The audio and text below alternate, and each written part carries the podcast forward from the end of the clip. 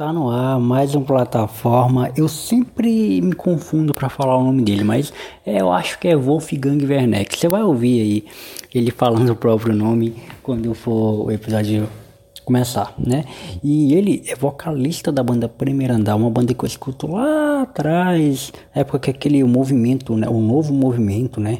Que era a palavra antiga, Tanlan, Primeiro Andar tinha o Aeroelis, né? Tinha um pessoal lá do Ibernia, enfim, muita gente boa nesse tempo fazia música. É, eram cristãos fazendo música assim, o rótulo de gospel, e era muito da hora. E eu gravei com ele, foi muito legal, a gente trocou uma ideia muito da hora. Ele falou de música, e música por música do, do EP, né, do, do primeiro andar. Falou que tem álbum vindo aí. Cara, foi muito legal gravar com ele. Mas antes de ir pro papo, vamos para aquele recado que a gente sempre dá no começo das plataformas, que é o quê? Que é o Clube TDQ. Você pode entrar pro Clube TDQ hoje mesmo, fazendo um pix de 10 ou 20 reais. Você pode nos ajudar financeiramente. Ajudando a gente, você vai estar ajudando a gente a investir nesse podcast, a pagar o nosso editor, a, a investir na qualidade desse, desse programa e desses programas, né? entregar conteúdo de mais qualidade para você. Cara, e o que que, Jonathan, o que que eu recebo com isso? Você recebe mais conteúdo. A gente pode te disponibilizar conteúdos exclusivos, como um podcast extra, que é o próprio é, ouvinte que escolhe o tema, e sem contar as coisas que a gente planeja durante um mês. Né? A gente está dando uma janela da Amazon Prime Video por seis meses de graça, de graça para você. Óbvio, Jonathan, não vai ser de graça porque é, eu vou dar dinheiro. Claro, você vai dar dinheiro uma vez, você pode, não precisa dar todo mês. Aí você vai ter a janela da Amazon Prime disponível por seis meses grátis para você. Então, sem contar os outros conteúdos que você não receberia se não fosse assinante, né? Então, cara, vai ser muito da hora. É, eu acho que a satisfação de ajudar a gente é muito maior do que qualquer outra coisa, mas mesmo assim a gente te recompensa com conteúdos bem da hora. Quem já foi assinante pode dizer para você e não tem o que se arrepender beleza?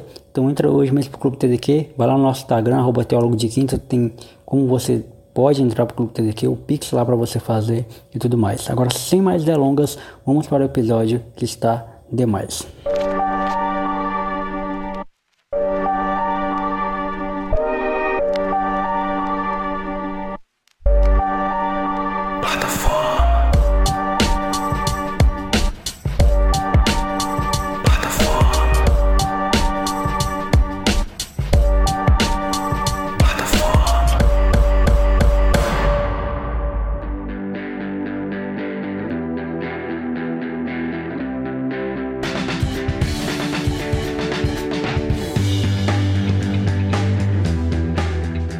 Fala galera, sou o Jonathan Fernandes, está na plataforma de número 81. Estou aqui com o Wolfgang Werneck, acabei de perguntar para ele como é que pronuncia o nome do cara para não errar.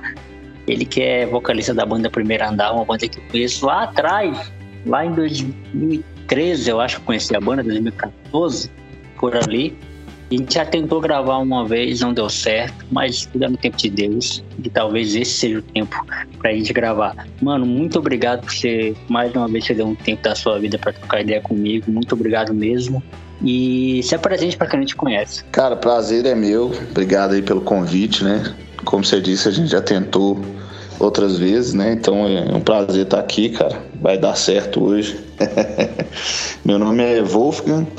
É, eu sou vocalista, guitarrista na banda Primeiro Andar, né? uma banda que nasceu. Cara, essa banda é velha, viu? 2008. Nós lançamos nosso primeiro EP em 2011. E recentemente voltamos, cara. A gente tinha parado, voltamos. Tamo aí. Sou casado, tenho dois filhos, moro em Belo Horizonte e é basicamente isso. oh, mais um mineiro aqui no nosso, no nosso podcast. Recentemente a gente gravou com o Andressa, que é mineiro também e mais um mineiro. Cara, é, eu te falei na última vez que a gente tentou gravar que eu tinha uma, uma, uma, uma identificação muito particular assim, com a banda. E um dia eu esperava te contar isso, né? um dia eu esperava te contar isso. Você, como vocalista, é o cara que, que me inspirou muito. E eu acho que a gente já pode começar por aí, como é que conhecia a, a banda, né? É, naquele meio, naquele, naquele período ali de, de novo movimento da música cristã, é, foi um momento muito bom, né? Nasceu, tipo, Palavra Antiga, tinha um pessoal ali do, do que é mais antigo, tinha o pessoal lá do Sul lá, que é o da banda lá do Sul, Canlan, né? Banda muito, muito massa também. Aham. E no meio dessa galera, eu encontrei o primeiro andar. Por, acho que por indicação de, de algum grupo no Facebook que fazia parte. É, aí, aí eu vi aquele EP lá, né? Que é um, um EP homônimo, né? Que não tem o nome de primeiro andar também, né? É, tínhamos com aquelas seis faixas. E, cara, foi um período que eu tava, tipo assim, saindo do ensino médio e, e, e tendo com aquela, lidando com aquela pressão de ir pra faculdade, sabe? Que curso que eu vou fazer, o que, que curso eu vou cursar. E eu lembro que eu ia muito pra biblioteca pública da cidade. Quem é do Acre, quem é do Acre tá ligado no que eu tô falando. Eu morava no segundo distrito da cidade e a biblioteca pública fica no centro da cidade. Então eu pegava dois ônibus todos os dias pra ir pra biblioteca pública, estudar e voltar pra casa. E eu ia ouvindo o Pode EP, crer. cara. Incansavelmente, eu ia ouvindo esse EP. Incansavelmente. Do, do, do começo ao final, do final pro começo, depois no aleatório.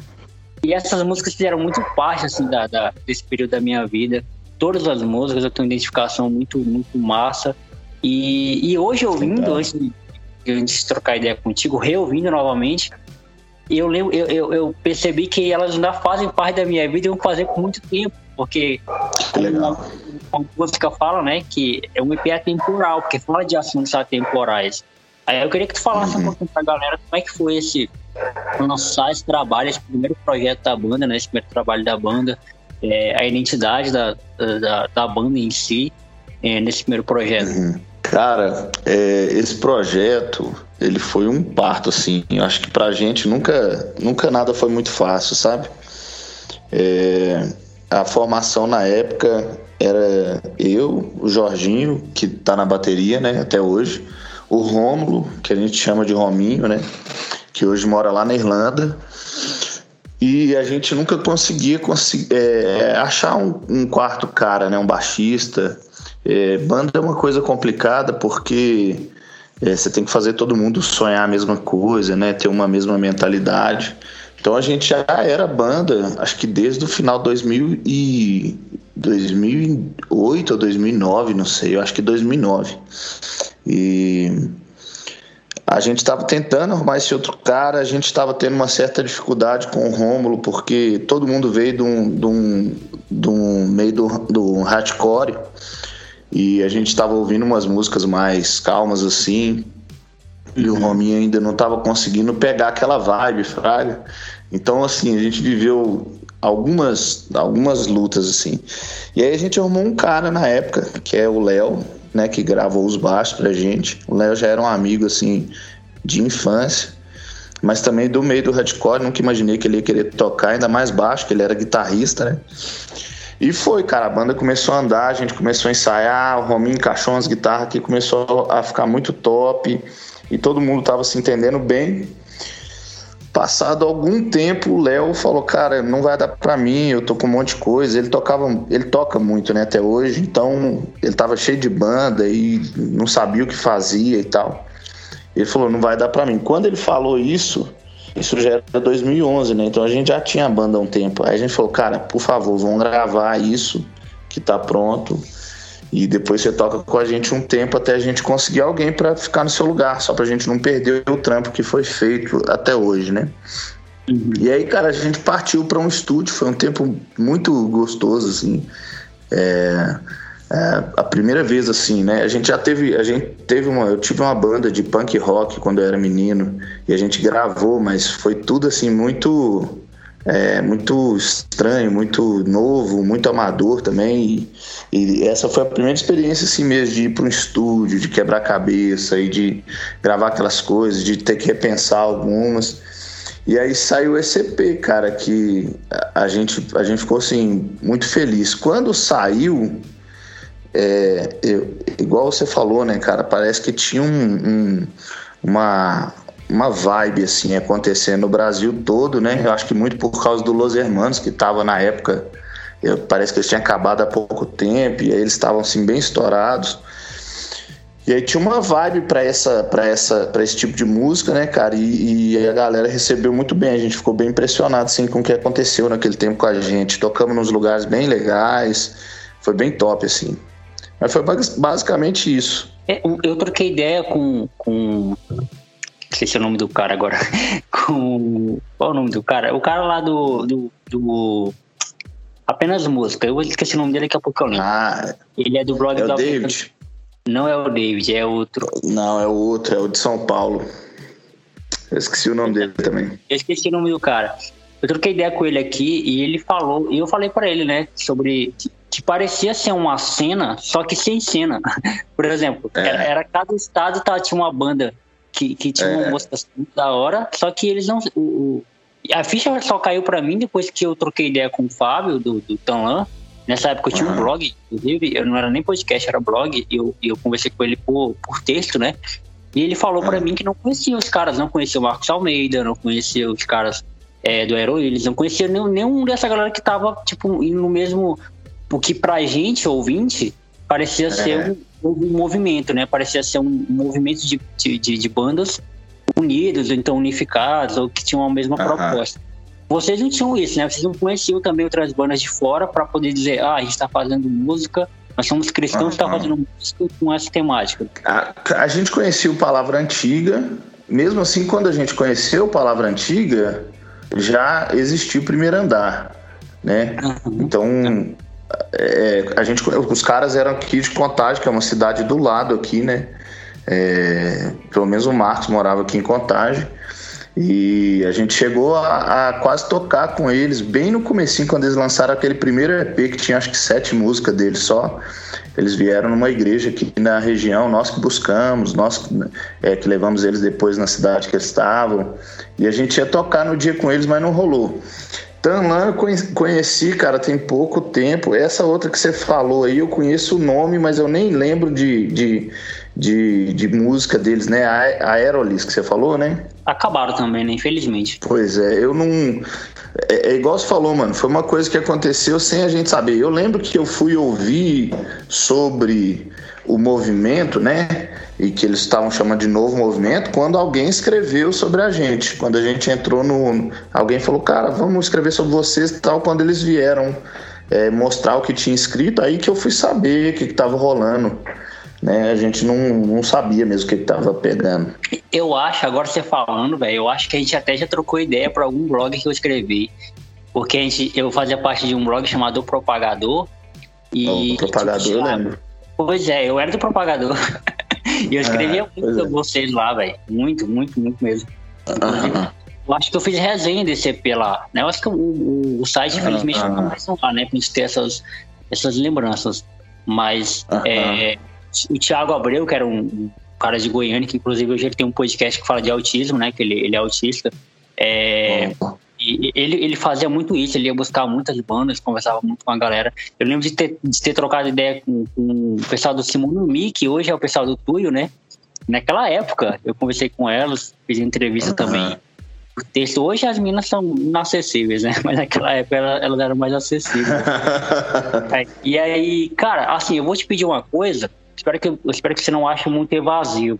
Mas eu vou pedir para você fazer um faixa a faixa dessas seis músicas. Porque, como eu te falei no início, né? Eu tenho uma identificação muito pessoal com essas músicas. Ele tá fazendo 10 anos que né? Nesse ano, é, E aí eu é. queria que você falasse um pouquinho, você que fez parte do processo e que canta essas músicas, que falasse um pouquinho de cada faixa é. para eu guardar para mim pro resto da vida também. Quando eu, quando eu ouvi falar ah, essa música, uhum. ela, o Wolfgang tem esse sentimento por ela.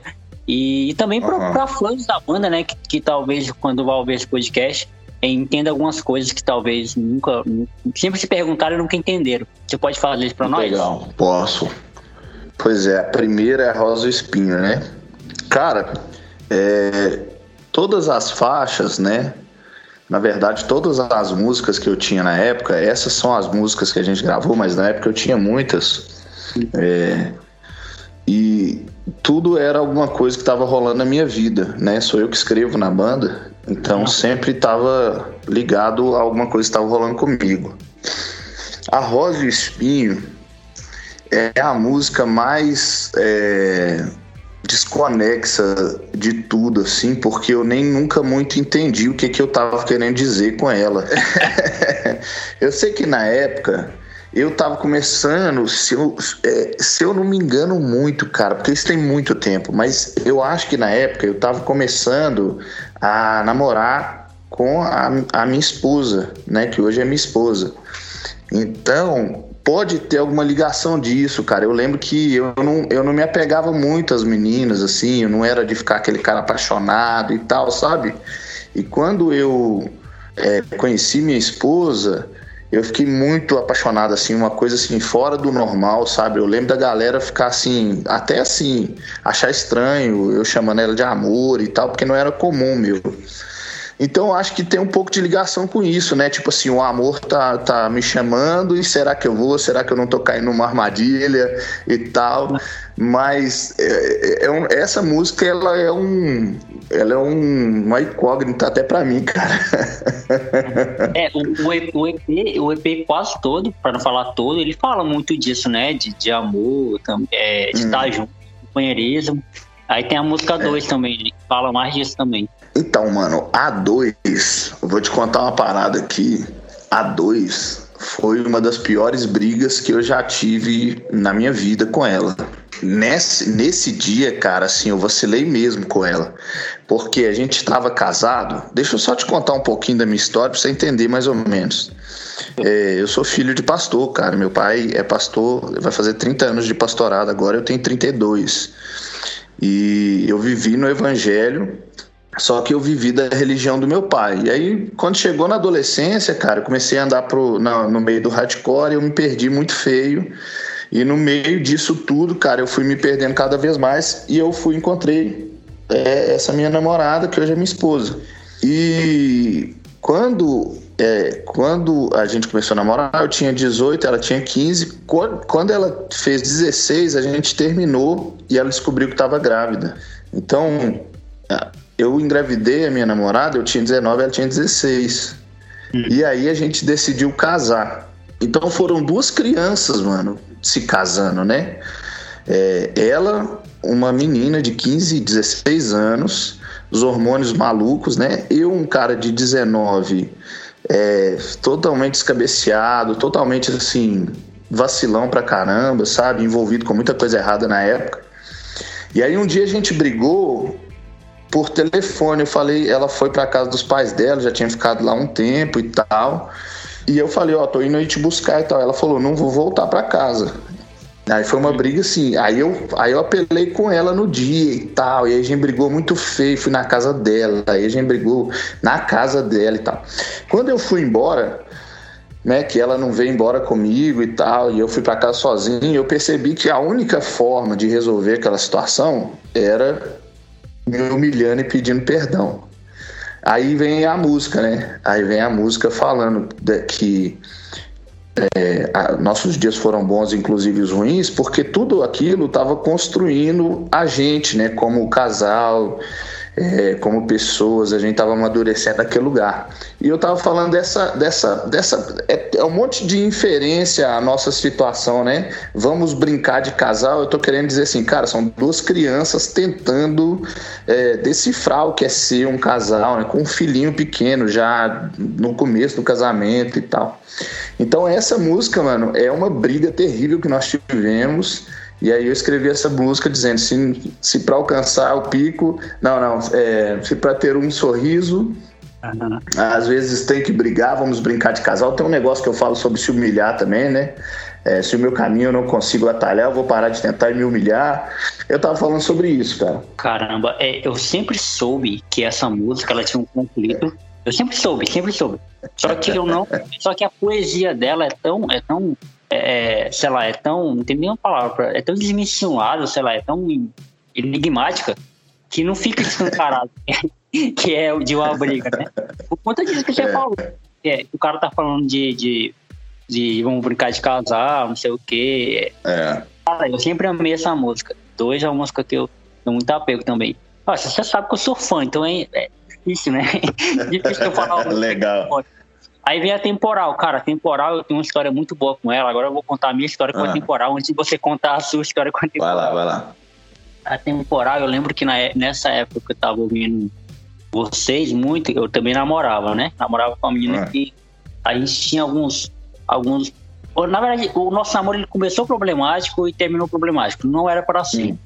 E aí eu lembro que a gente também teve uma briga, olha só. a gente também teve uma briga. É, eu, eu não fui estudar nesse dia, eu resolvi que eu não ia estudar nesse dia. Eu fiquei em casa, minha mãe perguntou, você não vai estudar hoje? Eu falei, não, mano, não vou estudar. Eu já tava de saco cheio também de estudar, velho, porque era, eu tava estudando pra passar pro Enem, sabe? Eu tava estudando pra passar.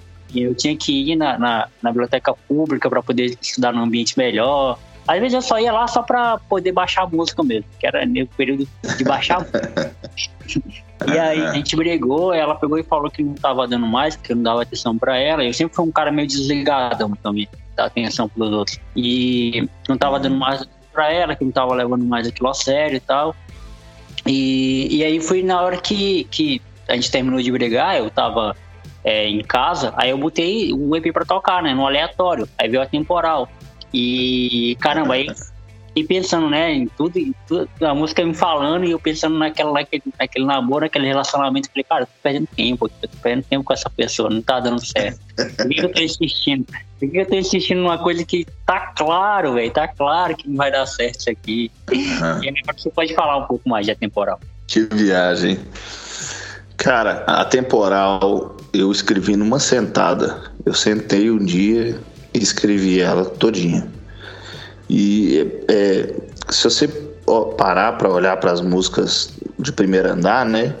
É, algumas coisas são muito recorrentes no que eu falo, que é esse entendimento da vida ser muito efêmera, né? Passageira, é, de pensar sobre a morte, de pensar sobre o tempo passando e tal. E eu sentei, cara, e era uma coisa assim, eu acho a temporal muito, muito louca. Primeiro porque eu acho ela uma música bonita, né? Eu gosto da poesia dela. E segundo, e quando eu falo isso, cara, é porque assim, quando eu olho para as minhas músicas depois de prontas, é, é, sempre, sempre eu passava pelo mesmo processo. Enquanto eu estava escrevendo, eu estava achando a música mais linda do mundo. Quando eu terminava de escrever e ouvir, eu achava um lixo.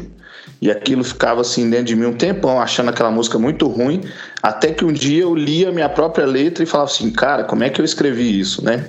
Porque eu sei que eu, eu, eu acredito, cara, que é uma conexão assim com o divino mesmo e uma, uma uma coisa assim de Deus, sabe, pra gente, uma, uma liberação de, de entendimento para aquele momento ali, para você poder fazer esse tipo de coisa.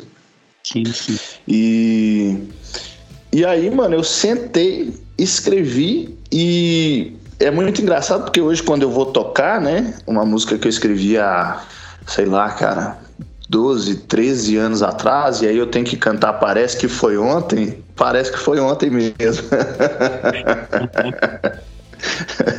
Tem um, uma frase muito legal nessa, nessa música, que é quando. É, que é quando você fala assim que a, a, até segundos é, ganharem valor, né? Quando os olhos uhum. não estiverem sãos e até segundos ganharem uhum. valor. Que é, que é quando a gente é, é, dizem, né? Eu não sei se isso é verdade, quando eu não, não cheguei a esse estágio da vida, que quando a gente fica velho, a gente é criança, né?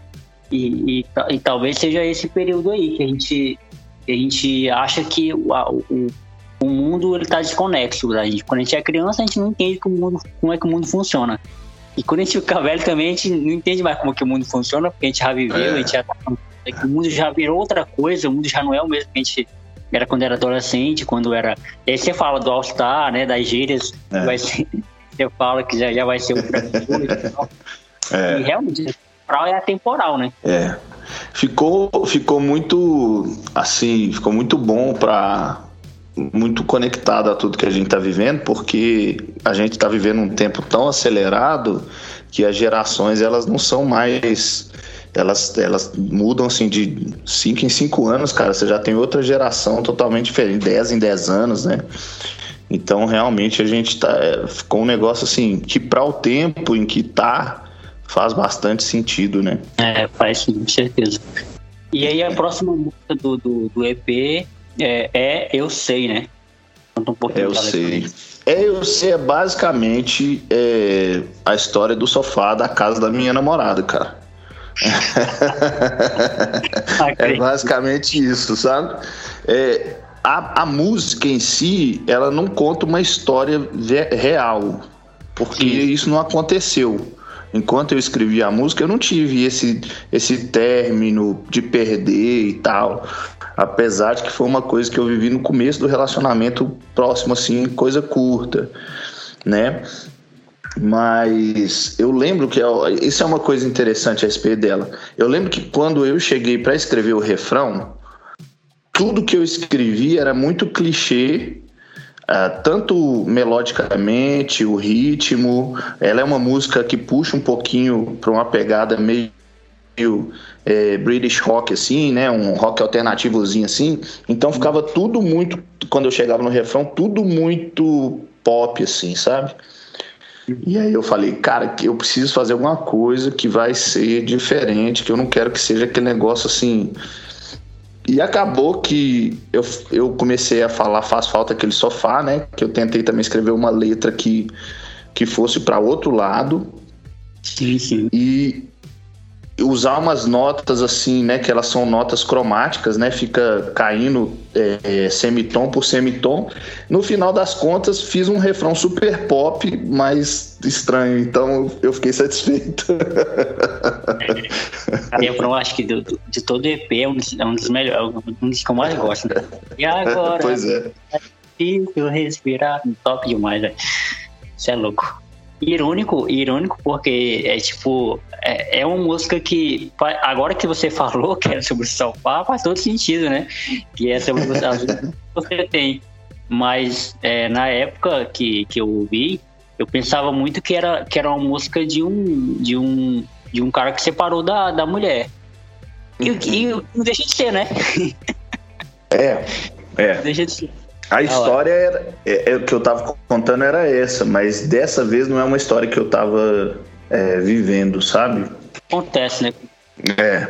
Eu escrevi uma música, inclusive ela vai sair agora com o lançamento do, do nosso álbum, que a gente tá acreditando que vai sair. Era para ter saído em outubro agora, pra gente comemorar 10 anos, é, lançando o álbum completo mas nós estamos tendo alguns probleminhas de finalização. Ele vai sair ainda esse ano, eu acredito.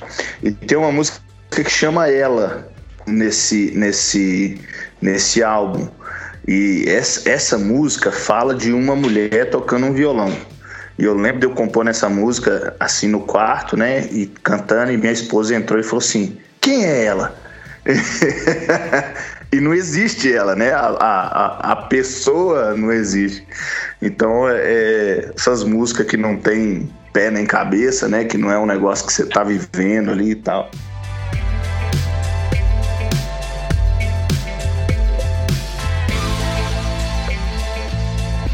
A próxima música é No Mesmo Trem. No Mesmo Trem. No Mesmo Trem é uma música que eu escrevi pro meu pai. É... Ah eu, eu tinha acabado de me casar, né?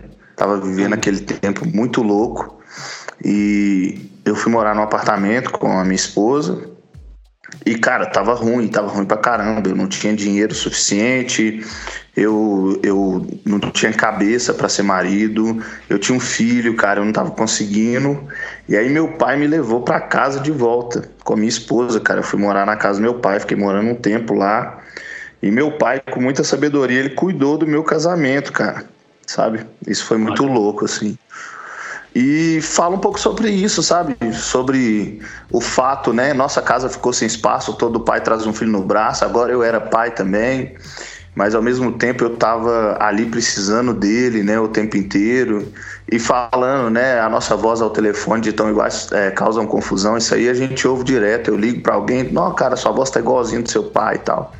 Uhum. E meu pai é para mim um, um, um, grande herói, sabe? Um cara assim que, meu Deus, eu, eu, eu devo demais ao meu pai, assim, mais do que do que um filho deveria a um pai, sabe? Meu pai conseguiu ir além da paternidade e, e se tornou assim um grande amigo, um herói mesmo, cara. É, não, velho, ele assim é, é um cara importante demais na minha vida. E meu pai tinha uma mania que ele sempre chegava para mim e falava assim: Cara, eu sou seu fã. E aquilo era muito bom de ouvir, sabe? Saber que meu pai era meu fã. Aí eu escrevi: é, é, é, Para que esperar? A gente não está mais aqui. Para ouvir que eu sou também seu fã, que tem ouvido seus conselhos, né? Eu tava falando para ele, cara, também sou seu fã, tô te ouvindo, tô ouvindo seus conselhos e tal. Essa música eu escrevi ela de duas vezes, cara. Você pode ver que as, as duas é, partes, né? Se você tira a estrofe ali, você pode ver que as duas partes são bem diferentes, né? As duas a, que tem no meio e a no final. É porque elas foram escritas assim em tempos bem separados, porque eu não conseguia terminar a música até que um dia saiu aquele final ali. Mas é uma música pro meu pai, cara. Da hora. É, e essa música, depois de ouvir 300 vezes, eu entendi que era pro, era pro seu pai. Porque fica ali algumas coisas lá, né? Fica algumas coisas subentendidas ali. E, é. cara, e, e, e ouvindo essa música hoje, literalmente hoje, né? Hoje não, antes de gravar contigo. Eu lembrei um pouco do meu pai também, que eu e meu pai tem uma relação meio conturbada. Ah. Desde, desde uhum. sempre, na verdade. Né? Que o meu pai, ele ele se separou da minha mãe quando tinha dois anos, então ele não me criou, né? E, uhum. ele e minha mãe tiveram uma, uma relação conflituosa, nunca, nunca foi algo harmônico, foi sempre algo ali, tipo, para manter. A, a, é porque tinha eu no, no meio da parada, então eles tinham que se falar, uhum. né? Mas tinha eu, eles nem se falavam. Assim, então, são uhum. conturbados a parada. E, e, e, agora, depois de adulto, depois de morando sozinho, agora tô, em outubro agora vai fazer um ano que tô morando sozinho, sair da, da casa dos meus pais era minha mãe, na verdade, é, é, eu tento, eu tento, tipo, me reconectar com meu pai, né? Assim, tento uhum. me reconectar no sentido de tentar manter uma relação, pelo menos de amigo, já que não dá para ser uma relação uhum. de pai e filho, a gente nunca teve essa relação de pai e filho, pelo menos de amigo, uhum. assim, só que meu pai é muito complicado, meu pai é muito, é muito frio, sabe? É muito difícil, assim, de mas, inclusive, é, é a, a música você vai me corrigir se eu estiver errado, mas eu acho que é a última música, Chuva do Lado de Dentro, que no final tem uma citação lá de, de Malaquias, né? No final da música. É, é no mesmo trem, no mesmo trem. É no, é no mesmo trem, né? Que tem. É, que, é. Ah, eu achava que era no, Chuva do Lado de Dentro. Pois é, na música no mesmo trem que tem. E eu só vim saber que a, que a música era era uma citação de, de Malaquias que eu pesquisei, porque eu falei, não, isso aqui é da Bíblia, com certeza. É. eu não sabia que era é. da Bíblia ouvi, ouvi, ouvi, depois tanto ouvi, eu falei, não, isso aqui é da Bíblia. Eu pesquisei e encontrei um, um trecho de Malaquias. Mas você tirou é. de outro lugar? Você tirou lá de Malaquias mesmo? Não, tirei de Malaquias, né? Lá em, lá em, em Arroz e o Espinho eu cito Coríntios, né? Que é aquele texto de Paulo que ele fala sobre o amor, né? Ah. É, Coríntios 13, se eu não me engano muito. É, e nesse, nessa citação, né, converterá o coração dos pais aos filhos, dos filhos aos pais, está lá em Malaquias 4, nos últimos versículos, né? Eis que enviarei o profeta Elias antes do, do dia terrível do Senhor. Ele converterá o coração dos pais aos filhos, dos filhos aos pais, para que eu não venha ferir a terra com maldição. Ah. Esse texto eu pedi o Jorginho para falar. Aquela voz que fala primeiro e fala por fim é a do Jorginho. E o Jorginho, ele, ele perdeu o pai quando ele era criança, cara. É, quando eu pedi ele para fazer isso, eu até falei, cara, eu espero que você entenda que eu tô fazendo isso como uma forma de homenagem a, a você ter se tornado quem você se tornou, o homem que você se tornou, é, sem ter um pai por perto, né? Porque eu sei o quanto o meu pai foi importante para mim. E eu sei que eu não seria esse homem sem ele. E aí quem fala a frase é ele, né? Depois um monte de gente fala, mas ele que fala a primeira e a última. Da hora, mano. É, é. E, e, inclusive esse, esse, esse versículo de Malaquias, ele virou um dos meus favoritos por causa de vocês, velho. Por causa de vocês. Legal. Talvez, talvez que eu, que eu, eu, eu lembro, né? Eu, então tenho que falar, dar conselho para algum amigo meu relacionado a isso, eu, eu lembro desse versículo lá de, de Malaquias, que talvez estivesse totalmente esquecido da minha cabeça se não fosse essa música. Porque não, não é comum. já não é comum as pessoas lerem um livro de Malaquias, né? Quanto mais o capítulo 4. As pessoas leem muito de Malaquias 3 por causa do, do nosso lado do dízimo da oferta, mas o, o capítulo 4 é. do livro ninguém costuma ler. Aí vocês conseguiram extrair de um lugar que não é comum uma frase muito incrível, velho. Uma frase muito pesada, muito legal. É, tem vários significados, inclusive é, é, e colocar numa música e, cara, ficou incrível, perfeito. Mais uma vez, o lado fã aflorando aqui. é legal porque é o fechamento da antiga aliança, né, cara? São os últimos é. versículos, né? E é uma profecia a respeito de, de Cristo, né? É, são, é, uma profe... é muito louco porque a profecia, existe um, um termo, né?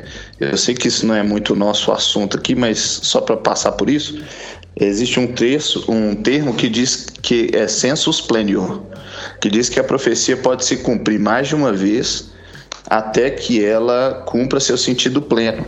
Então, quando Isaías se encontra na presença de Deus, né, e Deus pergunta: quem enviarei? Aí ele fala, eis-me aqui, envia-me a mim.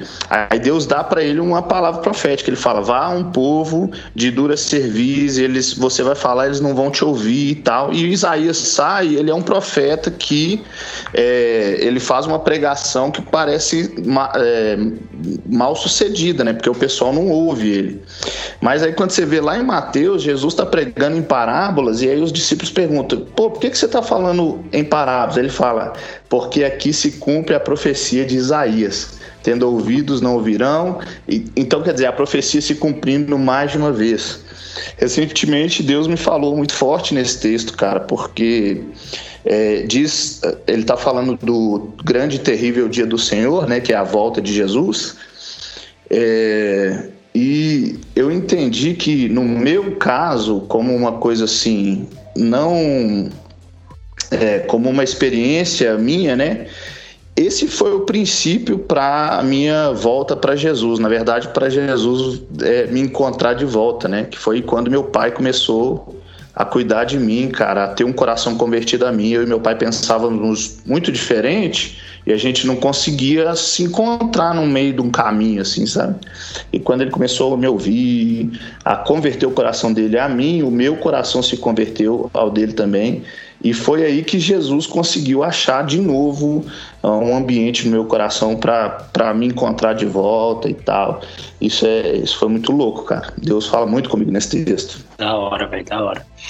E, e para fechar o EP, tem Chuva do Lado de Dentro, que eu acho que de todas é a mais fácil de entender, assim, né? Porque fala de alguém que tá, tá necessitado, né? Mas conte um pouquinho dela aí pra nós. Como nasceu a inspiração, né? Chuva do lado de dentro, é, é, tem um lugar aqui no meu bairro que eu passo que ela foi escrita descrevendo esse lugar. É, é, um, é um lugar onde tinha um, tinha um, um restaurante, um Habib's, assim, uma esquina, aí tem um, tipo uma, é, uns sinais, né, tem uma praça, assim, e sempre que eu passava à noite, ou então de madrugadinha, né, o sinal é, chega a um certo horário que ele não, não funciona mais, ele fica piscando amarelo, quer dizer que você pode passar, né, e, e eu comecei a escrever essa música, é, falando desse lugar, falando desse lugar. Eu achava um lugar agradável, achava um lugar bonito, achava um lugar. Sempre gostei de um climazinho assim, meio de chuvinha, meio friozinho, sabe? E aí, mano, eu escrevi a primeira parte dessa música. Se você ouvir só a primeira parte, até ali eu ainda não tô falando do que eu tô falando. Porque até ali nem eu mesmo sei o que eu tô falando, eu só tô descrevendo um lugar. Quando eu fui escrever a segunda parte dessa música, isso foi muito tempo depois, aí que eu descobri do que, que eu estava falando. Que eu estava falando de um lugar que, na minha, no meu conceito, era um lugar agradável, mas que tinha alguém que estava vivendo aquele mesmo lugar por um outro prisma, né? Que seria uma pessoa que está morando na rua. E quando eu escrevi aquilo, eu achei muito. Assim, eu, eu, eu encontrei a música, sabe? Eu, falei assim, pô, é sobre isso que eu tô falando. E aí eu pus uns, uns berros ali no final, ali, né, pra. Tentando um pouco passar assim. O desespero que eu imagino que alguém que está nessa situação sinta, né? Uma, uma, um grito de, que, de alguém tentando achar socorro e não encontrando, fraga. É basicamente isso, cara. Da hora, mano. É, cara, é, esse EP, ele, ele ele sintetiza muito, eu acho, a necessidade de vocês, né? Que é de falar. Eu não sei se. É porque eu já tive banda também. Eu tive uma banda chamada Distrito 92. Não me pergunte o nome da o significado da banda, porque não tem. Distrito 92 é um nome legal. Na época a gente achava legal. E, e a gente tinha uma banda, a, nossa banda ela nasceu na escola, depois ela passou para a igreja e depois saiu da igreja. Então ela teve três, três processos aí. E, e uma música que eu compus, inclusive essa música está disponível no YouTube, é a versão acústica dela, que a gente tá tocando aqui na, na Gameleira, que é um lugar histórico aqui de Rio Branco e tal. É, a gente fez um, um formato acústico dela, que foi num show que a gente foi fazer e não deu certo o show, a gente pegou e foi pra Gameleira tocar as músicas que a gente tocar no show. Ah, pelo menos a gente vai tocar pra é. ninguém aqui, pelo menos a gente vai tocar. Né? A gente veio pra tocar, a gente vai tocar. e aí a gente tocou essa música, se chama Vila dos Erros. E essa música, eu fiquei muito tempo sem saber o porquê que eu escrevi ela também. Porque é uma música hum. que fala de, de um lugar que hoje eu entendo que esse lugar que eu descrevo é o mundo. E, e, e é um lugar onde tem um monte de gente errada. Todo mundo tem, uhum. tem erro e tal. Só que no meio desses erros, da música é Vila dos Erros, né? No meio desses uhum. erros, tem erros diferentes uns dos outros. Tem um que é errado de um jeito, tem outro que é errado de outro jeito. Todo mundo é errado. Todo mundo é errado. Não tem nenhum que é certo, né? Só que to, todo mundo é errado. Só que alguns erros são diferentes do outro. E por, pelos erros serem diferentes uns dos outros, às vezes as pessoas se confundem, não, não entendem direito. Tem um cara que é errado sexualmente, o outro é errado uhum. moralmente, o outro é errado. Mas todo mundo é errado. O negócio é que eles não veem o erro um do outro por ser um erro diferente. Tá uhum. ligado? Ó a viagem que eu fiz, é ó a viagem. Só que na época, quando eu escrevi essa música, eu não fazia ideia que eu tava falando isso, entendeu? Eu não passava na minha cabeça que eu tava falando isso. E agora ouvindo você falar de música por música e falando que às vezes não sabia nem o que eu tava escrevendo, eu, eu, eu é. lembro eu era um pouquinho assim também, quando eu, quando eu escrevia minhas músicas, eu era um pouquinho assim, eu viajava demais, depois eu, eu ia entender o que, que, eu, que eu tinha escrito. Pode crer. Eu conversei com um cara uma vez, é, era um cara aqui da, da, da minha região, e, ah. e, ele tinha uma banda que eu gostava muito, cara. Eu tô tentando lembrar o nome, acho que era Ciclos que chamava. E ele tinha uma música que falava de um astronauta, cara, uma doideira, assim. Tinha uma que chamava Céu de Lama. E aí um dia eu sentei com ele e falei, mano, o que, que você tava falando naquela música? Ele falou, não sei. E, e essa foi a resposta dele, cara, assim, não sei, não me interessa em saber, talvez algum dia eu descubro. E eu achei aquilo muito doido, porque até ali a música para mim ela tinha que ter muito sentido, sabe? E depois que eu tive essa conversa com ele, eu falei, pô, cara, às vezes não precisa ter sentido, ou se tiver, a gente vai descobrir mais pra frente, né? Vai amadurecer para saber. Aí isso foi libertador para mim, cara. Foi, foi por isso que no início eu te perguntei se eu podia fazer essa pergunta, é, que não ia sair muito, não ia soar muito evasivo, porque eu também sou compositor e eu sei que às vezes é difícil falar de uma música que nem você sabe o, o significado, né? e aí teve um, é. um que vocês lançaram depois do EP, que eu falei, caramba, esse cara não para de fazer música boa, velho. Que é Não Sou Daqui. e Não Sou Daqui, é. vocês lançaram como um single, né? Lançamos como um single. Não, não Sou Daqui, cara, é, se a gente algum dia sentar para eu te contar a minha história, você vai ver que eu cantei ela. Porque uhum. Não Sou Daqui é exatamente o momento em que eu tô é, me, me percebendo é, num lugar que eu não deveria estar. E, da, e, e, ao mesmo tempo encontrando a esperança de poder voltar para o lugar que eu deveria ter vivido a vida inteira, né? E depois eu, na verdade, antes de Não Sou Daqui, eu escrevi Outrora, saiu antes, né? Outrora é massa e demais outrora é um grito, né? É tipo assim, cara, é, alguém me escuta e tal. Então eu tava bem perdido ali e eu tô falando sobre isso. Não sou daqui já é um encontro, né? Pô, peraí, eu não sou daqui.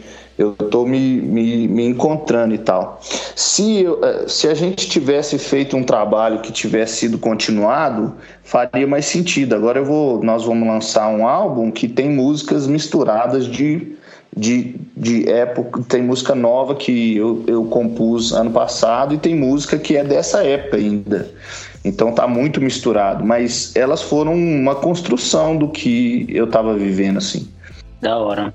E eu sei que você já, já respondeu essa pergunta para várias pessoas que te perguntaram, mas uhum. para nós, para mim, você nunca respondeu, então por isso que eu vou perguntar. para ficar eternizado. Pode ficar à vontade, mano para ficar eternizado aqui no nosso podcast o, o porquê do, do nome Primeiro Andar. Tá, eu vou te dar a resposta verdadeira, porque a gente sempre fugiu da resposta verdadeira.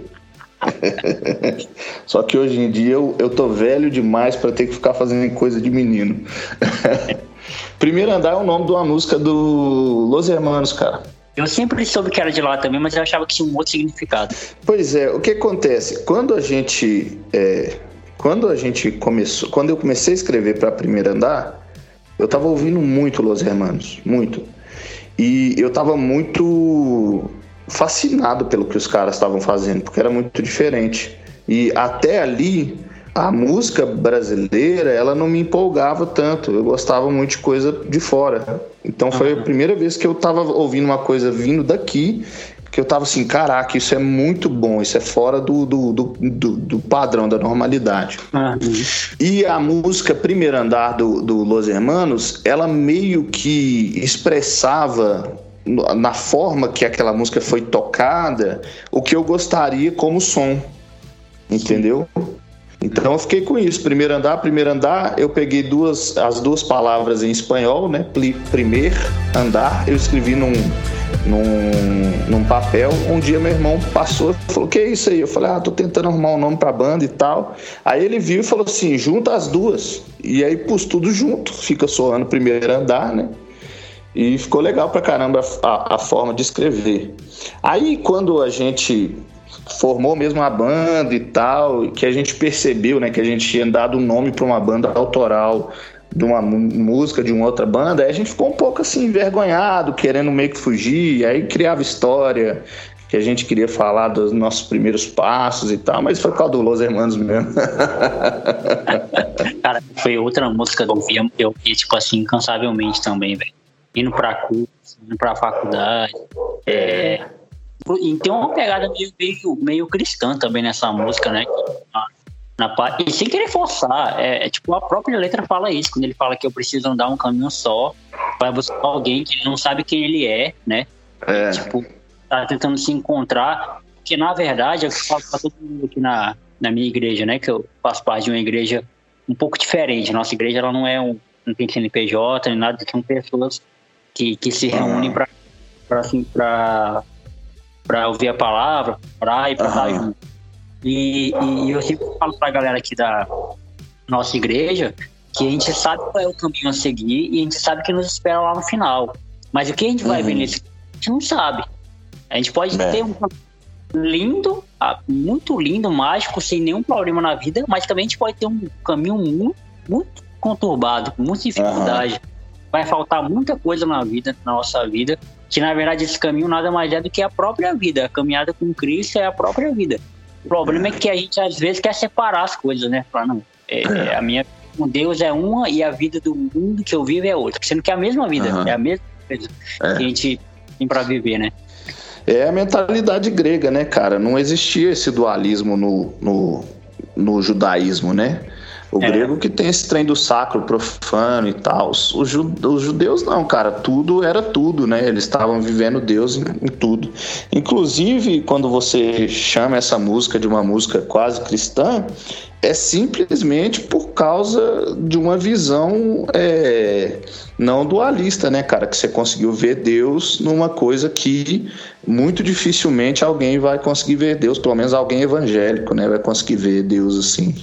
E existe um boato, e isso eu não, nunca li para saber se é verdade, e eu não, eu não sei se eu deveria te contar isso, porque talvez eu vou mudar todo o sentido da música para você, mas existe um boato que quando eles escrever, quando eles foram gravar esse, esse CD, o 4, eles já sabiam que a banda ia acabar e que e eles fizeram, cada um fez uma música sobre o término da banda, e essa é a música do Amarante, falando sobre o término da banda se eu não me engano muito, a do Camelo é sapato novo, né? Pego meu sapato novo e vou caminhar sozinho. É, dizem que essas músicas falam sobre a banda terminando. Caramba, e agora? Faz todo sentido, né? É. é o álbum mais triste dos caras, né? O Pato. É, é, é. Pra baixão, né? Só que o, o Los Hermanos, cara, o que acontece? É, você tá me falando aí, ah, cara, eu queria te perguntar sobre as suas músicas, não sei se vai ser invasivo e tal. Essa foi uma coisa que, que eu, eu não gostava muito neles, cara, que eles não queriam conversar sobre as músicas e tal. E as músicas deles eram muito difíceis, né? Você pega pra, pra, pra tentar entender o que eles estão falando, né? Yaya, por exemplo, na minha cabeça eles estão falando de um término, né? É, e aí os caras não queriam conversar sobre isso. E, e aí isso fez eu querer falar sobre minhas músicas, sabe? Eu não tenho problema nenhum, cara, de explicar por que eu escrevi, é, como eu escrevi, o que eu estava pensando. Eu entendo um pouquinho essa visão de que se a gente explicar a música, ela perde o sentido que tem para o outro, né? É, mas a gente consegue dar dois sentidos para a mesma coisa, né, cara? Às vezes o cara vai conseguir olhar pelo, pelo meu olhar para aquele tempo e com o olhar dele também. É, então, é, é, é, uma, é porque, tipo assim, eu entendo o Amarante, é, o, e o Amarante e o Camelo, né, por não querer explicar, mas eu também acho, eu acho um saco isso. Eu não sei se é porque eu sou muito fã do Rosa Staron. E o Rosa Staron, toda vez que lançava um álbum, ia lá no, no site deles e explicava música a música, né? Dava um, um panorama uhum. música, né? E eu me acostumei com o Rosa Staron fazer isso. Então eu também tinha essa brisa. Uma vez que uma banda minha, uma banda que eu gostava muito, lançava alguma coisa, eu queria saber o. Eu era muito fã do Paramore também. Eu ia lá, eu ia lá no site gringo lá pra pegar o significado da música, mesmo, mesmo sem saber de inglês enfim. Uhum. E, e, eu acho que assim, e hoje eu também, com as minhas músicas, eu também faço isso. Eu tento não explicar, eu acho que explicar é algo muito, muito, muito amplo, assim. Mas é dizer qual era o meu sentimento na hora, né? O que eu tava, é. eu tava querendo falar. É o seu ponto de vista, né? Isso, porque eu acho que pro fã, é, para quem ouve, isso é muito importante saber. Foi muito, é, tá sendo muito importante para mim trocar essa ideia contigo e saber o, o, o background de cada música dessa. Legal. Véio não vai, não vai mudar o meu, o meu pensamento sobre as músicas. Eu ainda uhum. vou continuar com as mesmas lembranças que eu tinha nessa música. É, eu ouvi esse EP muito quando estava fazendo frio aqui, aqui em Rio Branco. É, eu apresentei vocês, a, a banda de vocês para meus amigos. E é raro, tá? Fazer frio em Rio Branco é raro. Principalmente esse período agora que tá muito calor, 33 graus, 34 graus por dia. Mas Meu nessa Deus. época fazia frio, fazia um frio legal daqui. Fazia um frio legal. E a gente ia, eu ia, eu ia na janela do ônibus, eu via aquele clima, muito legal, porque eu amo minha cidade, né? Eu amo Rio Branco, eu amo Acre. E tinha essa atmosfera, tem essa atmosfera, né, a música. E, mas é legal saber o que que te inspirou, como você estava vivendo nessa época da sua vida. É, é, uhum. Isso acrescenta na música, né? Isso não, diminui, não, não, não tira. Isso acrescenta na música. Né?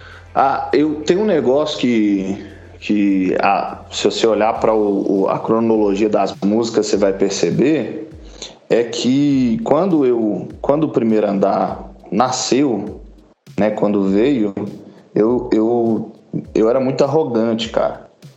Mas não era uma arrogância assim, um cara que saía por aí tratando os outros maus, mas era uma coisa que estava dentro de mim. Parecia que a vida estava toda é, pronta, sabe? Parecia que ia dar certo, que tudo que eu fizesse ia ser o máximo.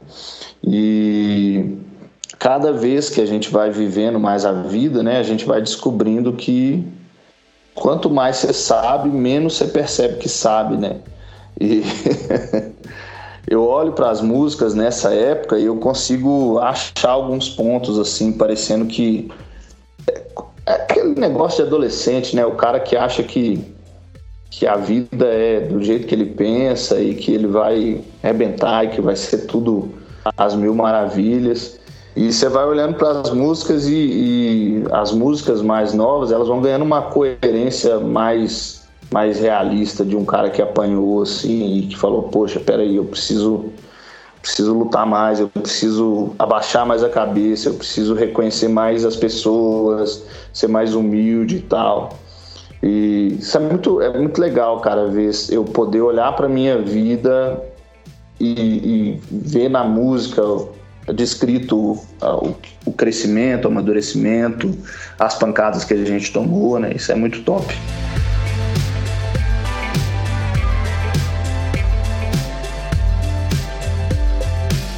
E ainda falando desse negócio de, de música, explicar a música, é, é, é, muito legal, porque em 2017 eu lancei um, o meu primeiro EP, assim, de como cantor, assim, sozinho, né? Sem banda, sem nada. É, e aí um amigo meu, ele acompanhou todo o processo tal, tava comigo toda hora. E eu tenho uma música, eu vou até te mandar, quando a gente terminar de gravar, eu vou te mandar, que se chama Linhas Mágicas, o nome da música, Linhas Mágicas. E, e, e, ele falou para mim, depois que ouviu, ele falou que era a música, a música mais triste do, do, do, do EP, porque a, a menina da música morria no final. Hum. Aí eu olhei assim pra ele e falei, cara, como assim? Você tá doido? Não tem ninguém que morre na música, para com isso, ninguém morre na música. e isso. E aí eu fiquei pensando como é que ele chegou a essa conclusão, cara. Porque em momento algum eu deixo, assim, eu acho que eu não deixo, né? Transparecer que alguém tá morrendo na música. É, é, é, é, um, é uma briga só. Linhas Mágicas fala de alguém que tá tentando manter o relacionamento, só que por ele ser muito chato e por ele, por ele ter pensamentos diferentes da vida, ele não consegue manter o relacionamento com a menina que tem uma outra cabeça, que quer fazer outra coisa da vida. É isso uhum. que eu falo na música, não é só. Mas pro cara uhum. tem uma interpretação totalmente diferente, assim. E isso é um poder da, isso é um, esse é o poder da música que eu acho que a gente vai entrar num papo mais sério, né? Que é o papo da, dos cristãos que fazem arte. No Brasil, é claro. Porque fora do Brasil o negócio é, é melhor. É diferente. É, Sweetfoot está aí para provar isso, né? Os caras são incríveis. É, assim, essa. E, eu, e aí, nesse ponto, eu, eu, eu tiro o chapéu para Lorena Chaves por ela não ter, não ter esse problema. A Lorena Chaves é uma artista incrível, velho. É uma artista que. E, e ela é de Minas também, né? A Lorena. A Lorena ela tem uma arte muito dela, muito legal, e ela não está preocupada em ser, em ser gospel, em ser cristã na, na ah. Ela está preocupada em ser ela, em dar, o, em dar o que ela sente e o que ela percebe do mundo. E assim, é. eu lembro, eu gravei recentemente um podcast falando sobre a Priscila Alcântara, né, que saiu do gospel e foi, se lançou como artista pop, e eu citei o Thales. Na época que o Thales fez a, aquele negócio lá, Uhum. Mais um cara que não vem de Minas, né? Olha aí. É. E o Thales pegou, fez aquele papelão lá, é, foi é. arrogante é. pra caramba e tal. É, e aí eu falei, cara, de fato ele era o melhor do gospel. Não tinha comparação. Sim. O Thales era, ele era o melhor, ele era o mais pica, não tinha comparação. Só que não precisava falar, precisava agir daquela maneira. Aquilo ali ele perdeu, aquilo ali ele se diminuiu. Ele achando que estava é. crescendo, ele achando que estava, tipo assim, sendo o cara da rodada, ele se diminuiu, ele se tornou o cara mais pequeno de todos. E, é, e sumiu, né, mano? Você não vê mais nada do cara. Exatamente, sumiu. E, cara, e assim, é, você pode, eu tenho asterisco do Thales em relação à, à, teologia dele, eu tenho um asterisco dele em relação a essa arrogância, essa, essa soberba dele, mas, cara, tecnicamente falando, o cara é incrível, velho. O cara canta demais, o cara é. toca demais, o cara tem uma é. visão é. além do tempo dele. Ele, as músicas que ele é. fazia lá naquela época lá, é, é, era além do tempo, ele fazia uma coisa é. diferente, totalmente diferente no Brasil, que, o que o que ele fazia uma música gospel realmente do, do, dos Estados Unidos, né? Ele trouxe pro Brasil essa pegada muito legal. É, então ele era um cara totalmente diferente. O problema, eu acho que aí você pode falar com mais propriedade, porque você é artista. O problema, eu acho que às vezes é que o artista ele não entende quem ele é. Porque se ele entender uhum. quem ele é, ele não tem esse, esse problema na cabeça dele, né? De dizer, que que eu, qual é a arte que eu tô fazendo? Cara, é, é, é, um, é, um, é um assunto muito complexo, né? Porque eu, eu acredito que existe uma doutrina padrão é, que é para todo mundo, mas que Deus ele é um Deus é, pessoal. Ele decidiu ser pessoal. Ele nos salvou com graça multiforme. Multiforme porque precisava ter mais de uma forma para poder alcançar um ser multiforme que somos nós, né, cara? Eu sou de um jeito, você é de outro. A gente tem culturas totalmente diferentes, teologias diferentes, né? Outro dia um cara chegou para mim e falou que minha teologia era diferente dele. Falei, claro, mano. É, teologia não dá para ser igual mesmo, não. Sempre a gente vai pensar alguma coisa diferente. Agora o que acontece é o seguinte: nem a minha teologia tá certa e nem a sua. Porque se não houver erro na minha teologia, quer dizer que Deus coube dentro da minha mente, né? E Deus se tornou pequeno para caber no homem.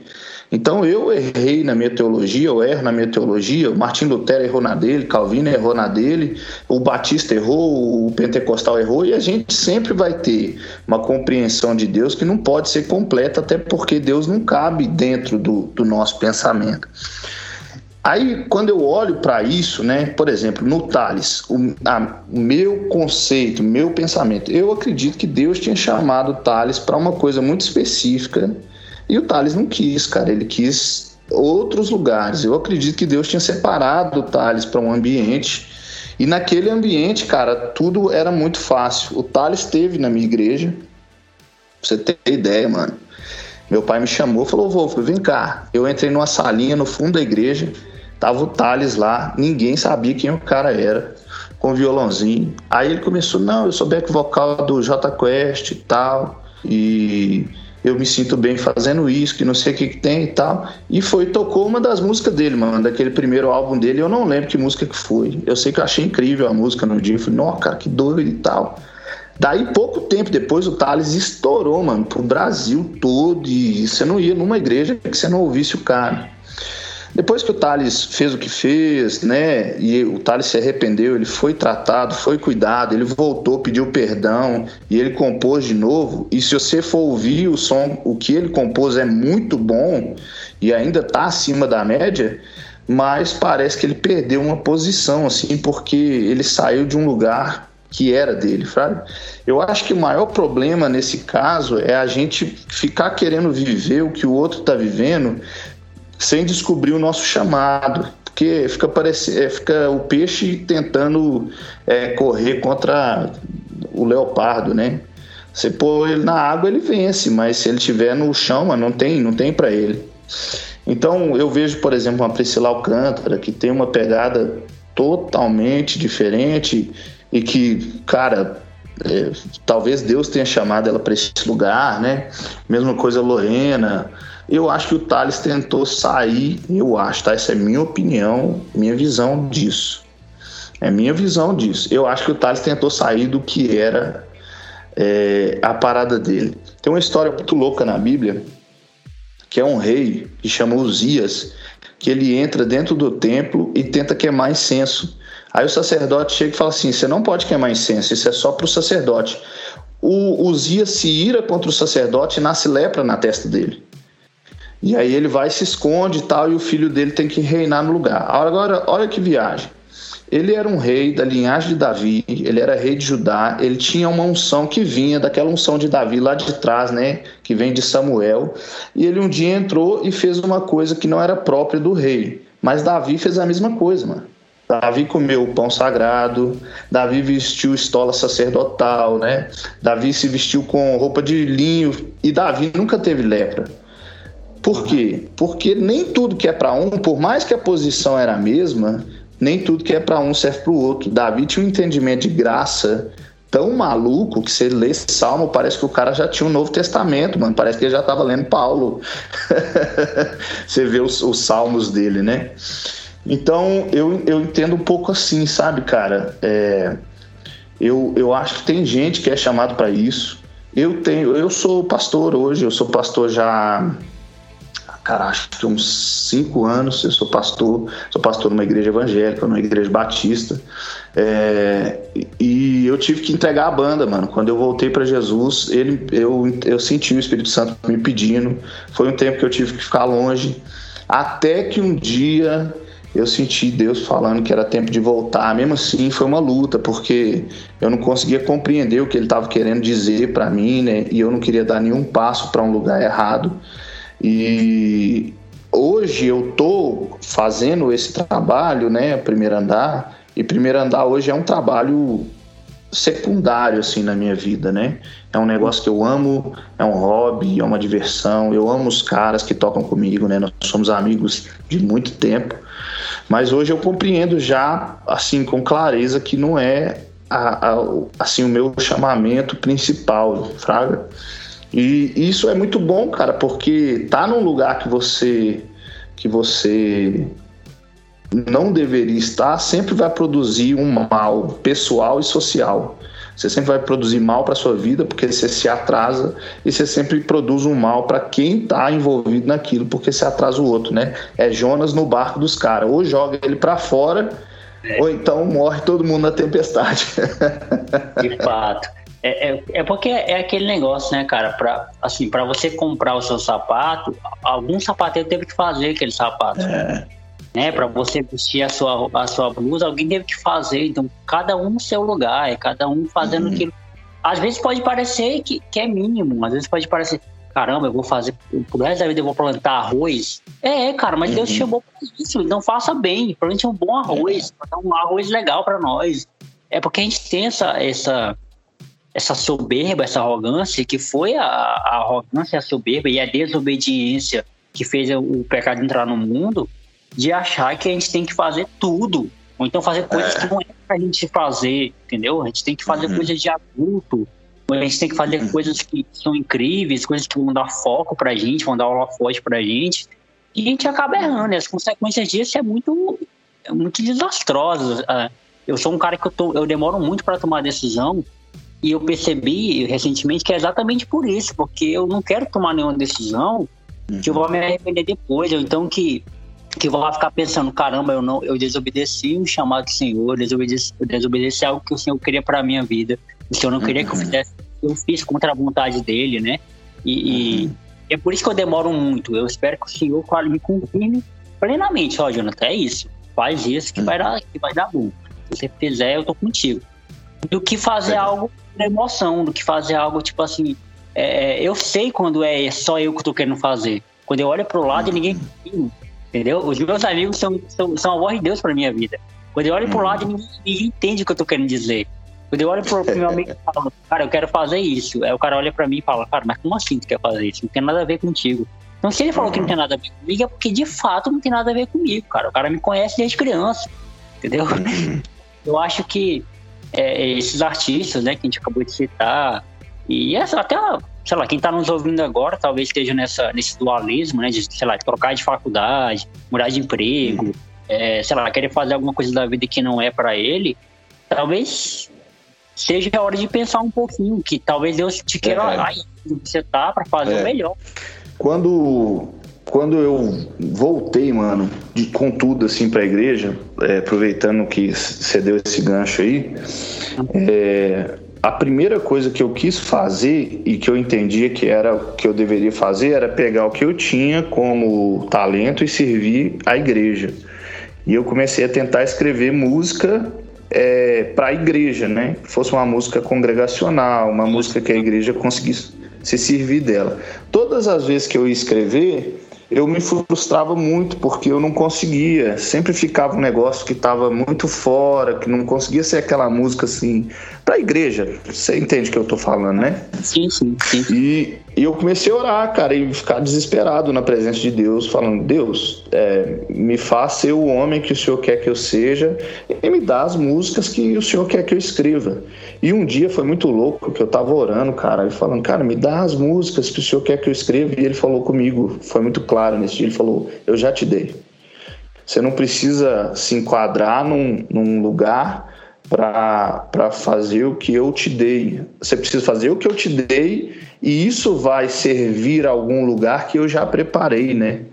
E aí eu desencanei muito nessa época, cara. É, eu, eu, eu tenho um, eu tenho um lá no Spotify tem o Wolfgang Werneck lá que são minhas músicas que pelo menos eu estava tentando servir a igreja. Eu tenho duas lá só, né? Pretendo fazer mais agora que eu estou mais desencanado, mas é, isso foi, foi assim, é, cara, foi um, um destravar assim, na minha mente, no meu coração, para eu poder sentar com o violão, tocar uma música que estivesse falando de qualquer coisa e saber que eu estava fazendo aquilo de coração para Deus, porque eu estava falando do meu relacionamento com Ele. Tem uma música que a gente lançou é, eu não sei se foi no 2020 ou 2021, acho que foi 2021, chama Nós Dois Contra o Mundo. Essa música, é, ela começa assim: Olha, eu não te chamei para te mudar, eu amo as suas coisas e uso as coisas loucas. E isso fazia parte, faz parte dessa interação com Deus em que eu estava compreendendo, cara, Deus me chamou e me fez, e é claro que eu não estou perfeito aqui, né? mas o que ele fez em mim faz parte do que ele quer fazer através de mim. Ele ama o que ele colocou em mim. E, aqui, e, e essa música ela é totalmente a respeito do meu relacionamento com Deus, né? É, e a gente fica junto, nós dois contra o mundo. Eu tô falando eu e o Espírito Santo ali. É, é um relacionamento mesmo, né? Eu lembro que eu tava num carro uma vez, tava rolando uma treta dentro do carro, mano. Um filho brigando com a mãe, eu tava dando uma carona para eles. aquela treta dentro do carro e eu comecei a orar, falei, Espírito Santo, é, não, me ajuda e tal, fica aqui comigo. E eu senti uma presença de Deus dentro do carro, cara, e uma paz, e os dois continuaram brigando, parecia que eu tava numa bolha de paz, fraga, e os caras lá brigando.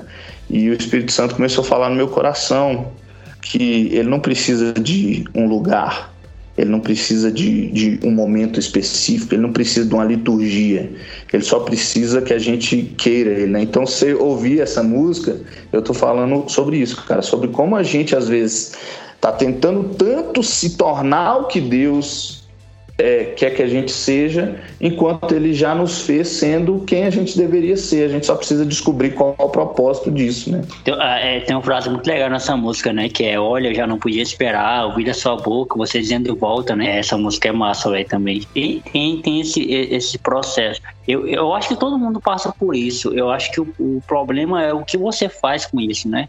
Acho que o problema de tudo, na verdade, na vida, é o que você faz com as coisas que estão que aparecem na sua vida né?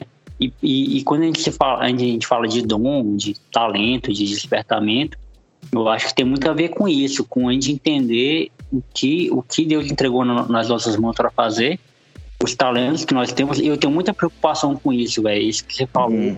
faz muito sentido para mim.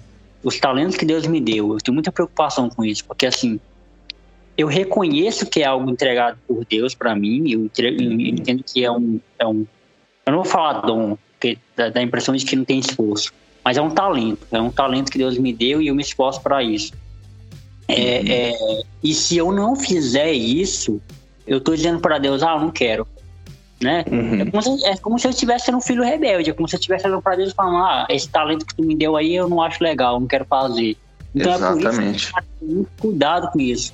Né? É, é pessoal, meus amigos até brincam comigo, né? Caramba, tu faz muita coisa. Eu falei, é, eu faço muita coisa porque são os talentos que Deus me deu. E se eu não fizer, uhum. eu tô indo negando aquilo que. E não é que eu é. faço isso forçado, não é que eu faço obrigado a fazer. Não, eu faço porque eu gosto. Eu gosto de fazer o que eu faço. Eu escrevo, eu, eu canto, eu componho, uhum. eu, eu faço podcast, que é a, é, é a, comunicação, que é algo que Deus me deu, uhum. é um talento. E eu faço tudo isso porque eu entendo que se eu não fizer, eu estou negando um talento que Deus me deu. Ele não deu para outra pessoa, ele deu para uh -huh. mim. E deu para meus Exatamente. amigos. Meus amigos tudinho são travados, velho. Tudinho. são travados, não falam nada. São tímidos pra caramba. Por que que não deu para eles? Ele deu para mim. Então, se ele deu para mim, eu tenho que usar. Se eu não usar, é, é, é eu vou estar tá fazendo, eu vou estar tá fazendo de, de, de, um serviço que o Senhor entregou nas minhas mãos, é, é um desserviço para todos que estão ao meu redor. Eu acho que. É. E nesse processo aí, tem aquela coisa de a gente querer fazer é, pelo aplauso, pelo reconhecimento, né? Que é aí onde entra uhum. o pecado, né, galera? Né? Que eles acham que esse talento que Deus entregou na, na mão dele é para ele. Sendo que é. não. É o Senhor ser reconhecido. Né? Para o Senhor ser reconhecido e para a gente servir o outro, né, cara? É Exatamente. por isso que a gente. Por isso que a gente não tem tudo em si, né? Para a gente precisar um do outro, o seu talento é, me ajuda, o meu te ajuda. Como você está falando aí, né, cara? É uma música que eu não tinha pretensão nenhuma e tá aí no Acre, cara, fazendo parte da vida de alguém. É, é muito louco o que Deus pode fazer com isso, né? Se essa música tivesse atingido só você e nunca mais ninguém no mundo tivesse ouvido, já era o suficiente para essa música ter sido escrita, né, cara? Quer dizer que tocou a vida de alguém. E foi uma parada que Deus me deu desde o princípio, assim, da, com o primeiro andar. Apesar de todos os meus erros, né, e, ah. e, e manotas, era que eu queria que minha música pudesse tocar alguém para beneficiar a pessoa na vida, sabe? Que ela pudesse ter um, um enfim, cara, que fosse um, um sentimento gostoso. Agora, olha só, mano, que forte. Esse pensamento, ele aprofundado, né? Ele entra em ambientes, cara, muito pesados, porque tá escrito na Bíblia assim: quem em Deus não crê, mentiroso o faz. Ou seja, se eu pego uma coisa que Deus me deu e eu negligencio, quer dizer que eu não estou crendo que aquilo é uma parada que Deus me deu. Eu tô praticamente chamando Deus de mentiroso, porque isso aqui não é para mim. É uma treta aquela parábola que Jesus conta, né, dos talentos, né? Apesar de talentos ali não ser um talento igual a gente tá falando, né? Ele tá falando de outro tipo de talento, mas é muito interessante que ele entrega 10 para um, 5 para o outro e 1 para o outro, né? Ele entrega é isso mesmo, 10, 5 e 1. Ou tem, um, tem uma outra que fala 5, 2 e 1. E aí, cara, um, os caras começam a trabalhar com talento e o talento vai se multiplicando. Então, às vezes, você, igual você falou aí, cara, eu tenho muitos talentos, mas você trabalhou com os poucos que você tinha no começo, né? Hoje eu, eu também consigo fazer várias coisas, mas eu era um cara super tímido, eu não sabia tocar direito. Minhas composições, se eu te mostrar minhas primeiras composições, eu tenho vergonha, cara, da cara ficar vermelha de vergonha de tão ruim que era. Mas eu fui trabalhando os talentos que Deus foi me dando e eles foram se multiplicando, foram crescendo. E um cara enfiou e enterrou na terra, cara. Enterrou um tesouro que Deus tinha confiado para ele. Agora olha que loucura. O homem é feito do pó da terra. O cara enterrou em si mesmo. Uhum. Ele, pegou, ele pegou um talento e escondeu, cara. E quem esconde tesouro é pirata, né, cara? É ladrão. Ele estava roubando, mas não estava roubando de Deus, ele estava roubando do outro, porque o talento dele não servia a ninguém, estava escondido dentro de si mesmo, sabe? Então isso é muito forte, cara, e muito profundo. A gente conseguir se conhecer em Deus e pegar o que ele tem nos dado para servir a Deus e o próximo é, é, é igual você falou, cara, é um cristianismo que saiu daquela caixinha de tipo assim, peraí que eu vou ali na igreja adorar. Não, peraí que eu vou adorar a Deus enquanto eu tô comendo meu almoço aqui com minha família, eu vou adorar Ele enquanto eu tô assistindo um filme na televisão. Você quer comais, quer bebais, façam tudo para a glória de Deus. Eu preciso adorar e glorificar Ele o tempo inteiro, cara. Exatamente. É, é, falando em composição, eu lembro da minha, a minha primeira composição, ela se chamava Deus, o nome da música era Deus. E eu mostrei pro meu pai, eu achava que era a coisa mais incrível da minha vida, né? Mostrei pro meu pai, ó, pai, a música que eu fiz. Aí meu pai, sem, sem, sem dó nenhum, assim, com paixão nenhuma, olhou pra mim e falou, cara, que tá ruim. tá ruim de E aí, mas aquilo foi, mas aquilo foi muito bom pra mim, velho, porque eu voltei pra casa e falei, ah, tá ruim? Então tá bom, vou fazer aqui uma composição boa. Vou fazer melhor. É, aí fiquei, velho, fiquei compondo, compondo, compondo. Hoje, o meu pai, é palavras do meu pai, tá? Ele vai ouvir isso aqui e falou que eu, eu hoje eu escrevo melhor que ele, velho. É porque meu que pai. Top. Seu pai, pai, é músico? É, meu pai é músico. Meu pai tem dois CDs lançados. É, só que meu pai, ele é de um nicho muito específico, né? Ele era cantor. Ele fazia música sertaneja gospel. Sertaneja pra igreja. Aquela sertaneja pra igreja mesmo. Aí. Uhum. E meu pai. E, e tudo que ele fez foi sozinho, velho. Com dinheiro do bolso, ele ia na gravadora é, pagava dois mil e pouco para fazer a música, mandar as capas para Goiânia, fazer todo o trabalho bonitinho. Meu, meu pai é perfeccionista também, ele gosta de fazer coisa bem bonita, assim.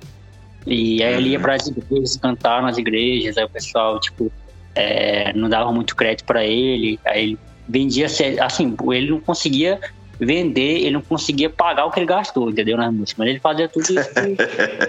é, ele fazia tudo isso por amor, assim. Inclusive tem uma música dele Pode que ser. se chama Deus. No mesmo, mesmo nome de almoço oh. na minha primeira música. Só que a Deus dele é muito melhor que a minha. a Deus, a Deus dele é muito melhor que a minha. E, mas assim, é muito bom, cara, a gente entender isso, né, cara? Eu acho que, que tira um peso um pouco das, das nossas costas. É. Eu aconselho muito amigo meu que, que, que, que, às vezes troca ideia comigo, quer, quer pedir algum conselho. E eu sempre falo para essa galera, né, cara, é, é seja um cara que, que sensível a ouvir. Porque às vezes Deus ele vai falar contigo não, não, não de uma maneira escancarada, ele vai falar contigo através de, de, de ações, de, de coisas que vai acontecer na sua vida. É, eu lembro muito bem quando eu fui demitido em 2019, em dezembro de 2018, perdão. Em dezembro de 2018 eu fui demitido e fiquei arrasado, velho. Fiquei arrasado, arrasado, arrasado. E eu falei, cara, por que que eu fui demitido, velho? Não faz sentido. Eu, era, eu me dedicava à empresa, né? Fazia tudo certinho. E aí, 2019 foi um período que eu mais fiquei perto do meu amigo. A gente saía para todo canto, a gente ia jogar sinuca, a gente ia, tomava tereré junto, a gente ficava junto. 2019 foi um ano que eu fiquei muito próximo do meu amigo. E em setembro de 2020 agora ele faleceu. Meu e, Deus. e pra tu ver, velho. Hoje eu entendo. Eu, Deus preparou tudo, velho. Tá ligado? Deus preparou tudo para que é, é, 2019 fosse o ano que a gente ficasse muito junto, passasse uhum. tempo junto, sabe? Tivesse muitas experiências, trocasse bastante ideia, conversasse. Porque se eu estivesse trabalhando, ele também trabalhava na época, a gente não ia ter tempo para ficar muito tempo junto, uhum. entendeu?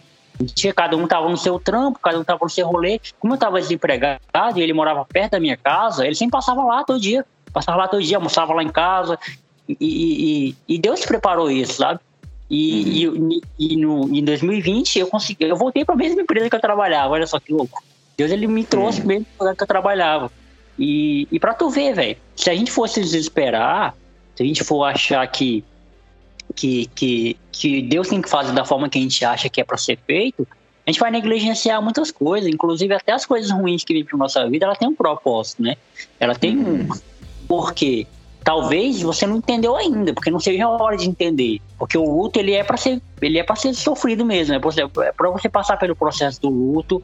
A alegria, ela é para você passar pelo processo de alegria, é por isso que Paulo fala, uhum. né? Que chorar com os que choram, se alegrar com os que é. se alegram que você tem que viver aquilo, faz parte do processo aquilo. Mas depois que passa, você entende que tudo estava na linha do Senhor, né? Isso aí, todas as coisas cooperam.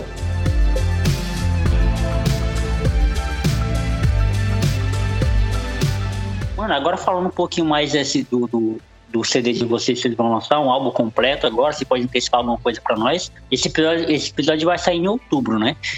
Você tem alguma coisa para antecipar pra gente aí? Cara, ele foi, ele foi gravado é, em dois tempos. A gente. A história da volta do primeiro andar foi muito louca, porque eu tinha escrito é, Se For Lá Fora, que foi um single que a gente lançou em 2020, e eu já tinha arranjado a música para voz e violão, porque eu estava fazendo um projeto meu. E quando eu tava para ir gravar, eu já tava com a gravação marcada, ia gravar com Israel, que hoje é meu guitarrista e, e mexe com gravação, muito bom, cara. Eu já tava com a gravação marcada.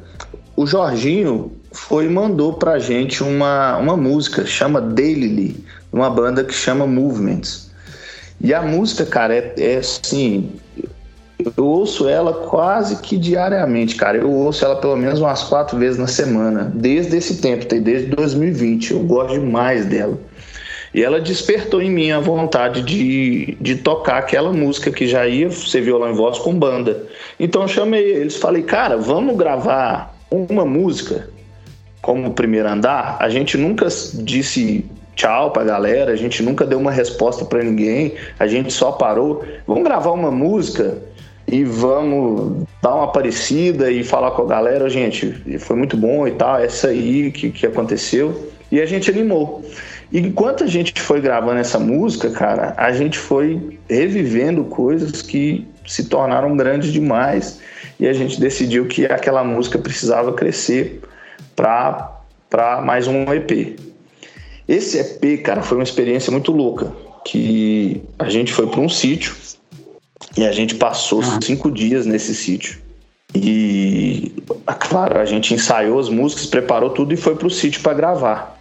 Gravamos bateria ah, aqui, né? Porque não tem jeito de gravar no sítio. Aqui a gente tem uma bateria legal, com os equipamentos, uns microfones doidos. Então, uma, gravamos a bateria e fomos pro sítio, cara. E nós ficamos lá cinco dias internados, gravando, cara.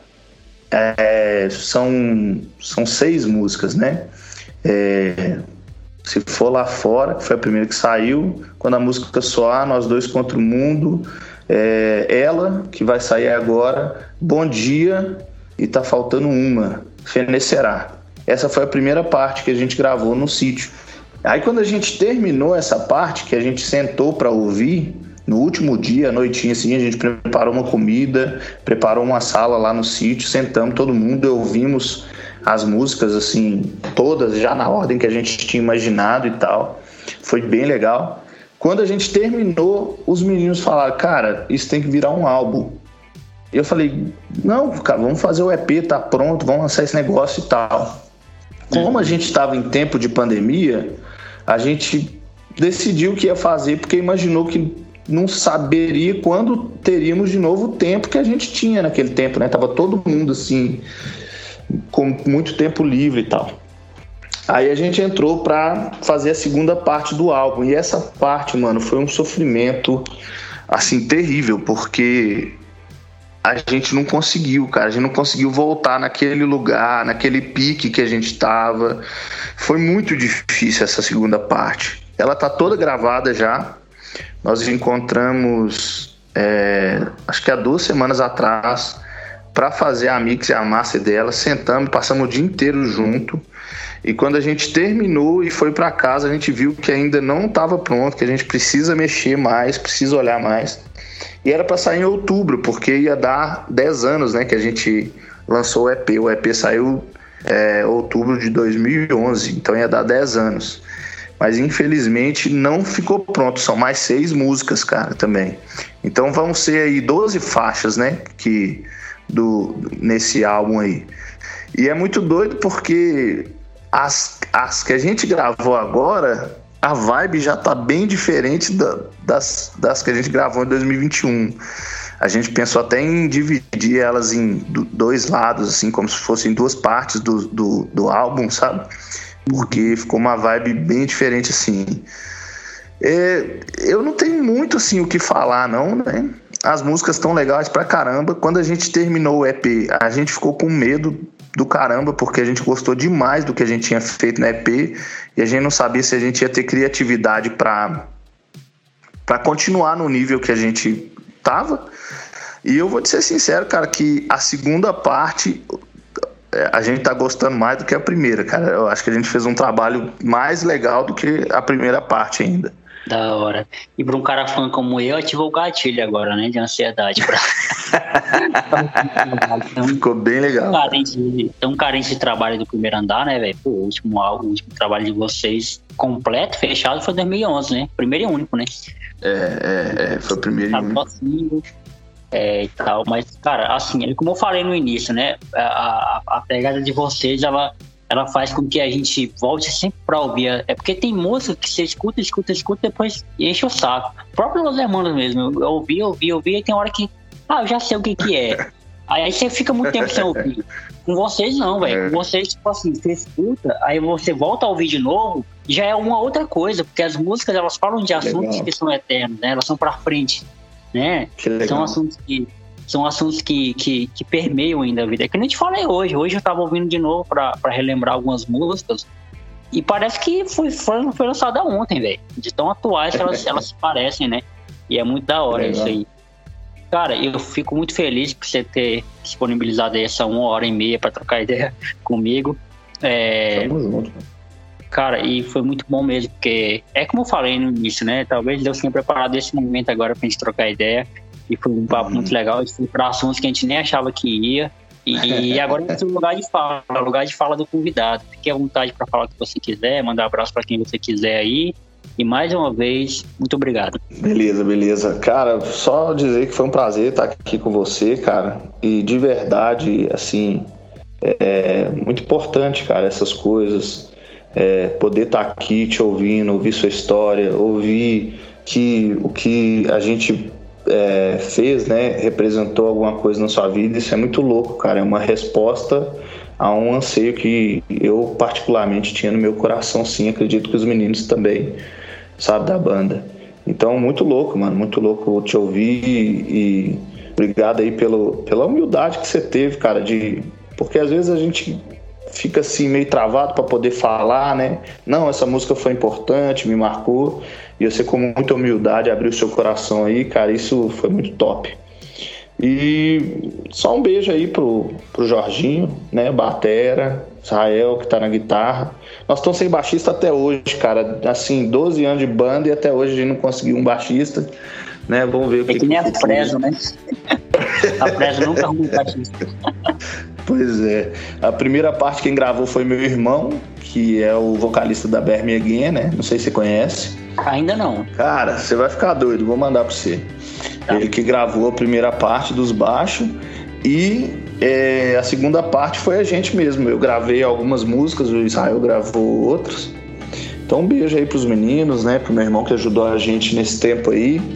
E quem estiver ouvindo aí, cara, muito obrigado pela paciência de ouvir a gente. Deus abençoe vocês e que muito mais que que saber das músicas, né? Vocês conheçam aí é o coração por trás disso, né? A gente está, tanto eu quanto o Jonatas aqui, querendo servir vocês com o pouquinho de talento que Deus nos deu. Deus te abençoe. É isso, da hora, mano. Muito obrigado. Até a próxima. Falou, mano. Deus abençoe, cara.